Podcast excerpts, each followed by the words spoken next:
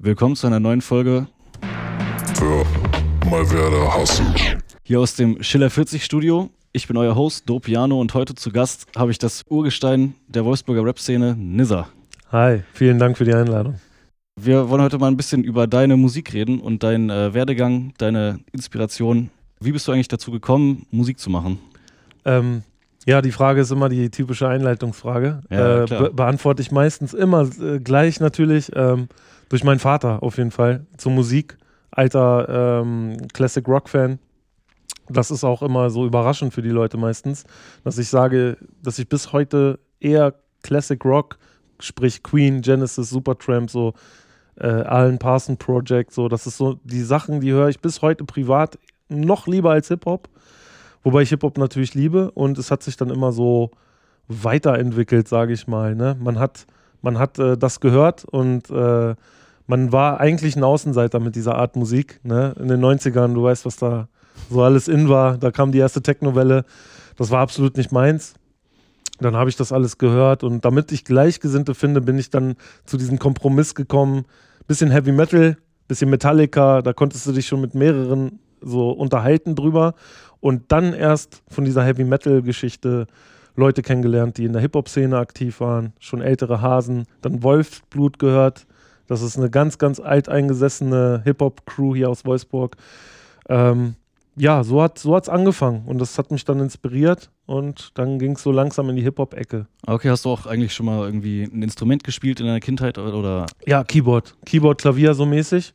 Allerdings muss ich dazu sagen, jetzt auch nicht höchst professionell. Also als, als ich sag mal, wie alt war ich da? Von 10 bis 12, also so zwei Jahre, habe ich in der Musikschule hier in Wolfsburg äh, Keyboardunterricht genommen, habe da die Akkorde so ein bisschen gelernt. Äh, ich bin eher so dieser Typ. Äh, äh übrigens habe ich das wieder für mich äh, wiederentdeckt. So, ich habe lange nichts mehr gemacht. Jetzt das alte Keyboard rausgeholt aus dem Keller. Jetzt bin ich wieder aktiv am Spielen. Macht total Spaß. Kann ich auch nur jedem empfehlen. Tut der Seele gut, alles so. Ne? Und äh, ja, ich bin eher so der Typ, der spielt Melodien nach. Das ist so mein, mein Talent sobald du mir sagst, spiel das Lied nach, kriege ich das in kürzester Zeit hin, aber ich bin jetzt nicht der, dem du ein Notenblatt dahin legst und ich treller das dann sofort nach. Ne? Ja, das ist bestimmt auch manchmal hilfreich, wenn du auch melodisch so ein bisschen das Gefühl hast. Ja, das, das, das fließt dann auch in die Musik so selbst ein, sage ich mal. Ja, ziemlich cool ja, so ein bisschen musikalisches Verständnis ist ja bestimmt auch gut, wenn du so am äh, dir Beats aussuchen willst und so, dann kannst genau, du genau. ob du das, ob du das dann auch fühlst, was der Producer da. Ich erinnere mich auch an damals so, ähm, als wir, als wir im Studio viele Sessions gemacht haben und da hast du ja meistens so ganz viele Keyboards um dich herum, auch andere Instrumente dass das natürlich dann immer auch äh, ein Vorteil war, wenn dann der Beat gebaut worden ist und man hat selber eine Idee einbringen wollen, dann lass mich mal an, an die Tasten, ja. ich probiere mal. Ne? Natürlich am Anfang ein bisschen fehlerhaft, aber wie gesagt, das kriege ich dann immer ziemlich schnell auf die Kette und dann hat man da seine Inspiration mit einfließen lassen mit diesem Talent. Ja, ist doch ziemlich cool, wenn das so Hand in Hand geht. Definitiv, kann nicht schaden. Genau, ähm, zum Inhalt so von deiner Texten. So ja. Thema Werte ist ja in, in, immer eine äh, interessante Sache. Ja, ja, ja. Äh, wie wichtig ist es dir, da deine Werte, die du rappst, vertreten zu können? Weil es gibt ja viele Rapper, die äh, thematisieren viel Gewalt oder viel, ja. äh, viel unethische Dinge, wenn man es jetzt mal so nennen will. Natürlich. Common Sense. Ähm, genau, wie wichtig ist dass du dir eben das vertreten kannst, was du rappst? In erster Linie ähm, muss ich ja jetzt erstmal sagen, kann ich, würde ich lügen, wenn ich sagen würde, ich habe nie irgendwie gewaltverherrlichendes oder sexuelles oder sowas. Das habe ich auch mit einfließen lassen, schon des Öfteren. Komischerweise sind diese Art Songs auch meistens dann noch mit mehr Klicks gefüllt, so, wenn du da eine nackte Tussi rumlaufen hast oder du zeigst da einen Sack Gras oder sowas, ne, das ist, das catcht die Leute irgendwie. Dass ich das auch mal ab und zu gemacht habe, das muss ich zugeben. Andererseits bin ich im Privatleben ähm, sehr auf Werte und Normen fixiert. Also ich bin schon immer der Typ, der Nächstenliebe als Fahne hochhält und äh, Höflichkeit und äh, ich, ich gehe jedem Beef auch gerne aus dem Weg. So, das war damals nicht so. Man ist natürlich jetzt an die 40 schon fast. Familienvater geworden, das, das ändert sich alles. Ich kann da auch nur jedem empfehlen, so macht euer Ding so, wie ihr das denkt die Entwicklungsphase, die muss halt bei jedem da sein. Ne? Früher oder später macht es dann auch Klick. Mhm. Heute würde ich zum Beispiel lange nicht die Sachen rappen, die ich früher gerappt habe, aber ich denke mal, das wird jedem so gehen, in jeder Art Genre. Das ist ja auch immer so ein Thema, dass wenn man äh, Entwicklungsphasen überspringt, dass das auch Absolut. immer nicht unbedingt gut ist, dass man immer alles durchmachen soll. Genau, genau. Ne? Also man muss sich dann natürlich aber auch gefallen lassen, dass Leute einem sagen, so, welche Schublade bist du denn jetzt? Hm. Ne? Gehörst du jetzt in diese Gangster-Rap-Schublade? Aber ich bin schon immer so gewesen, dass ich sage, ähm, was mich gerade so ein bisschen äh, berührt, sage ich mal, oder wenn mich was ärgert, habe ich den größten Frust oder habe ich Hass sogar gegen gewisse Dinge, dann lasse ich es raus. Und wenn dann der, der Song absolut aggro wird, es kann sein, dass einen Monat später einer kommt, der ist total über Liebe und alles. Und da haben manche Leute natürlich ein Problem. Ne? Die wollen eine Kategorie haben und äh, finden das schon seltsam, wenn du dich da sprunghaft änderst. Ne? Und ich bin leider so ein sprunghaft, äh, sprunghafter Typ. Wenn du, wenn du auf meine ganzen Lieder, Alben so hörst, das wird immer wieder hat sich das geändert. Aber wo du das gerade erwähnt hast, mit dem, wenn du Frust auf irgendwas hast, äh, musste ich gerade an Kultstätte denken. Ja, genau, genau. Der, der Track ist ja ziemlich viral gegangen. ja, das ist auch mein erfolgreichster Song, kann man so sagen. Ja. Genau, ja. Ja, da spürt man das auf, auf jeden Fall, diese Emotionen. Und Genau, genau. Und äh, das ist auch das äh, eigentlich das Hauptrezept, finde ich, wenn man Musik macht. So, wenn, wenn das jetzt jemand hört, der jetzt Musik macht und äh, ist, ist gerade am Anfang oder so, dem kann ich immer nur ans Herz legen, genau das, was einem gerade auf der Seele oder auf dem Herzen liegt, rauslassen so. Ne? Nichts irgendwie künstlich versuchen jetzt, ich muss jetzt mal einen Liebessong schreiben. Schreib den Liebessong, wenn du gerade in einer Trennungsphase bist, schreib einen Liebessong, wenn du gerade frisch verliebt bist. Irgendwie sowas, ne? Schreib einen äh, politischen Song, wenn dir gerade wirklich was gegen den Strich geht, aber nicht erzw erzwingen. Weil diese Emotion, finde ich, wie du das schon sagst, und da freue ich mich natürlich immer drüber, wenn Leute mir das bestätigen, die äh, äh, hört man in der Stimme, äh, in, im Song dann raus am Ende. genau, da würde ich gleich direkt dran anknüpfen. Gerne. Und zwar dieser Entstehungsprozess aus der Musik. Du sagst, Ja, ja, aus der Emotion heraus wird es am besten. absolut. Ähm, hast du noch irgendwelche anderen irgendwie Rituale, um kreative Phasen einzuleiten? Oder Mhm. wie, äh, wie kommt es bei dir zu einem Text quasi? Ja, also das hat sich auch im Laufe der Zeit geändert. Also ich war, ich war schon immer so, ähm, ich war ein sehr ener energiegeladener Typ damals, als ich jung war, Anfang 20, Mitte 20. Egal ob Schule oder Ausbildung, ich bin dann äh, nach acht Stunden nach Hause gekommen und äh, konnte dann zwei, drei Songs fertig schreiben. So, das ist heute zum Beispiel gar nicht mehr der Fall.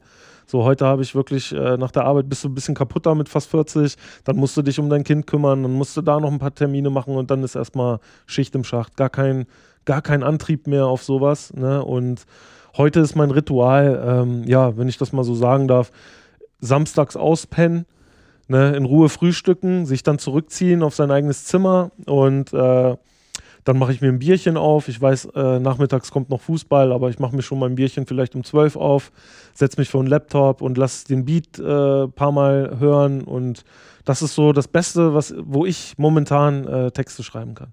Ah, okay, okay. Koffein bestimmt auch manchmal oder ist das nicht so deins? Samstag dann nicht, wenn ich ausgepennt habe, aber Koffein absolut. Ich habe mir jetzt auch gerade einen schönen Espresso noch gegönnt vorher, Ja. vor dem Termin. Das brauche ich jetzt auch. Ne? Das ist Antrieb jeden Tag, auf jeden Fall. Bei mir war es schwarzer Tee. Ja, siehst du, äh, ist aber auch cool. Ja, Ja, sind wir gleich beim Thema Drogen, das wollte ich auch noch Ja, äh, ja, ja. besprechen. Das ist ja auch oft glorifiziert, aber man könnte ja vielleicht die These aufstellen, dass wenn man jetzt Bock hat, einen Text zu schreiben oder einen Mhm. heftigen Beat zu producen, ja. dass es da vielleicht eher hinderlich sein könnte, wenn man sich vorher komplett die Birne zuraucht oder Das hast du da. Definitiv. Ja, also es gibt da äh, zwei Seiten der Medaille, beides erlebt. Ich äh, kann ja auch ruhig zugeben, ab und zu mal äh, ein Tütchen zum Einschlafen ist cool. Ne? Das ist auch für mich cool. Ähm, ein paar Bierchen am Wochenende auch. Ähm, alles, was darüber hinausgeht, ist natürlich dann gefährlich. Ähm, ich habe Erfahrung damit gemacht. Ich habe an Cavellis Album mitgewirkt damals. Ähm, ein guter Bekannter äh, aus Bayern, Rapper. Hm. Manchen wird er ja was sagen. Ähm, da habe ich dieses, das hatte ich noch nie. Da habe ich äh, zwei, drei Bierchen getrunken abends, habe mir dann noch was äh, zu rauchen gegeben und es ist so aus mir rausgeflossen. Das hatte ich noch nie. Also ich war richtig, äh, richtig auch zufrieden und richtig von mir selbst überrascht, was, was da für ein Wortschatz auf einmal aus mir rauskommt. Da konnte ich das wirklich mal richtig rauskitzeln mit, aber mit der richtigen Menge. Das war einfach perfekt, äh, perfekte Menge, sage ich mal, Ja, perfekte cool. Dosis. Allerdings habe ich auch noch mehr die Erfahrung gemacht, wenn man mal was pafft, man will sch äh, schreiben oder man hat was getrunken noch zusätzlich, ähm, ist man hin und weg wenn man das gerade in dem Moment schreibt und dann am nächsten Morgen Hm. nimmt man sich den Text und ist einfach nur am Kopfschütteln. So. Also Ja. das habe ich noch mehr gemacht, die Erfahrung, als das erste Beispiel. Das muss ich dazu sagen. Deswegen, Kinder, nehmt keine Drogen, wenn ihr das hört. Ja, absolut. Ne? Aber da, wo, wobei man da auch Unterschiede machen muss. Ne? Ja, mich, mich, mich siehst, siehst du halt nicht mit hartem Alkohol, mich siehst du auch nicht jeden Tag mit Alkohol. Und äh, äh, das, das Rauchen, das, da muss auch erstmal die Pflicht am Tag erledigt sein. Du wirst mich nicht morgens vor der Arbeit erleben, weil ich krieg nichts geschissen dann so. Ne? Und äh, das kann ich nur empfehlen. Und ähm, ich sehe das heute an den jungen Leuten. Diese Trap-Szene hat ja auch ihre eigenen Drogen so. Das war zu meiner Zeit nicht so. Wir haben wir haben Becks getrunken und eine Tüte geraucht und äh, heute hast du, hörst du halt von Codein und Xanax und so ein Sachen so, ich meine, jeder hat seinen eigenen Kopf. Ich möchte hier auch nicht den, den, den alten äh, äh, Moralapostel spielen, so, das, das liegt mir fern. Aber ähm, äh, macht mich manchmal ängstlich, also beängstigend finde ich das schon, wenn, wenn du da so einen hörst, der ist gerade mal 18 und äh, in seinen Videos äh, schmettert er sich weg mit so einem harten Zeug. Ne? Hm. Da würde ich eher den Finger erheben, aber ist nicht mein Recht. So, ich habe selber nicht, ich bin nicht der Typ mit der blütenweißen Weste. Wäre ja auch langweilig. Ja, genau. Genau, du hast ja schon Cavelli angesprochen, das ist ja Mhm. ein guter Kollege von dir. genau. Äh, wen hast du noch so um dich rum, der dich so, der dich so unterstützt an irgendwelchen Produzenten, Videomenschen? Das hat sich auch sehr, sehr geändert. Früher hatte ich immer die Goldklang-Jungs, die sind da im Heidenbad unten ansässig. Ich weiß nicht, ob äh, du die kennst, das ist auf jeden Fall äh, David und Matze Safat. Mit denen hatte ich auch meine ersten zwei Alben, Club der Dopen Dichter und Das Leben ist ein Zirkus.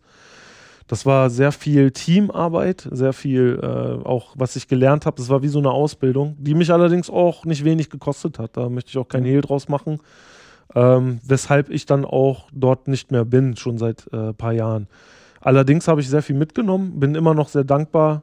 Äh, äh, das soll jetzt hier nicht falsch rüberkommen, dass ich jetzt hier irgendwie äh, im, im Streit gegangen bin. Im Gegenteil, aber das ist halt nicht mehr da, dieser Kontakt. Und äh, äh, heute ist es so, dass ich meine Produzenten habe, Skinny Boy in Braunschweig oder Cavelli ist auch Mischer, äh, er mastert, er baut Beats. Und ähm, da greife ich dank der heutigen Zeit, die ja sehr viel online stattfindet, kann ich dort auch zurückgreifen und äh, nehme hier einfach zum Beispiel in einem Studio auf von Kumpels.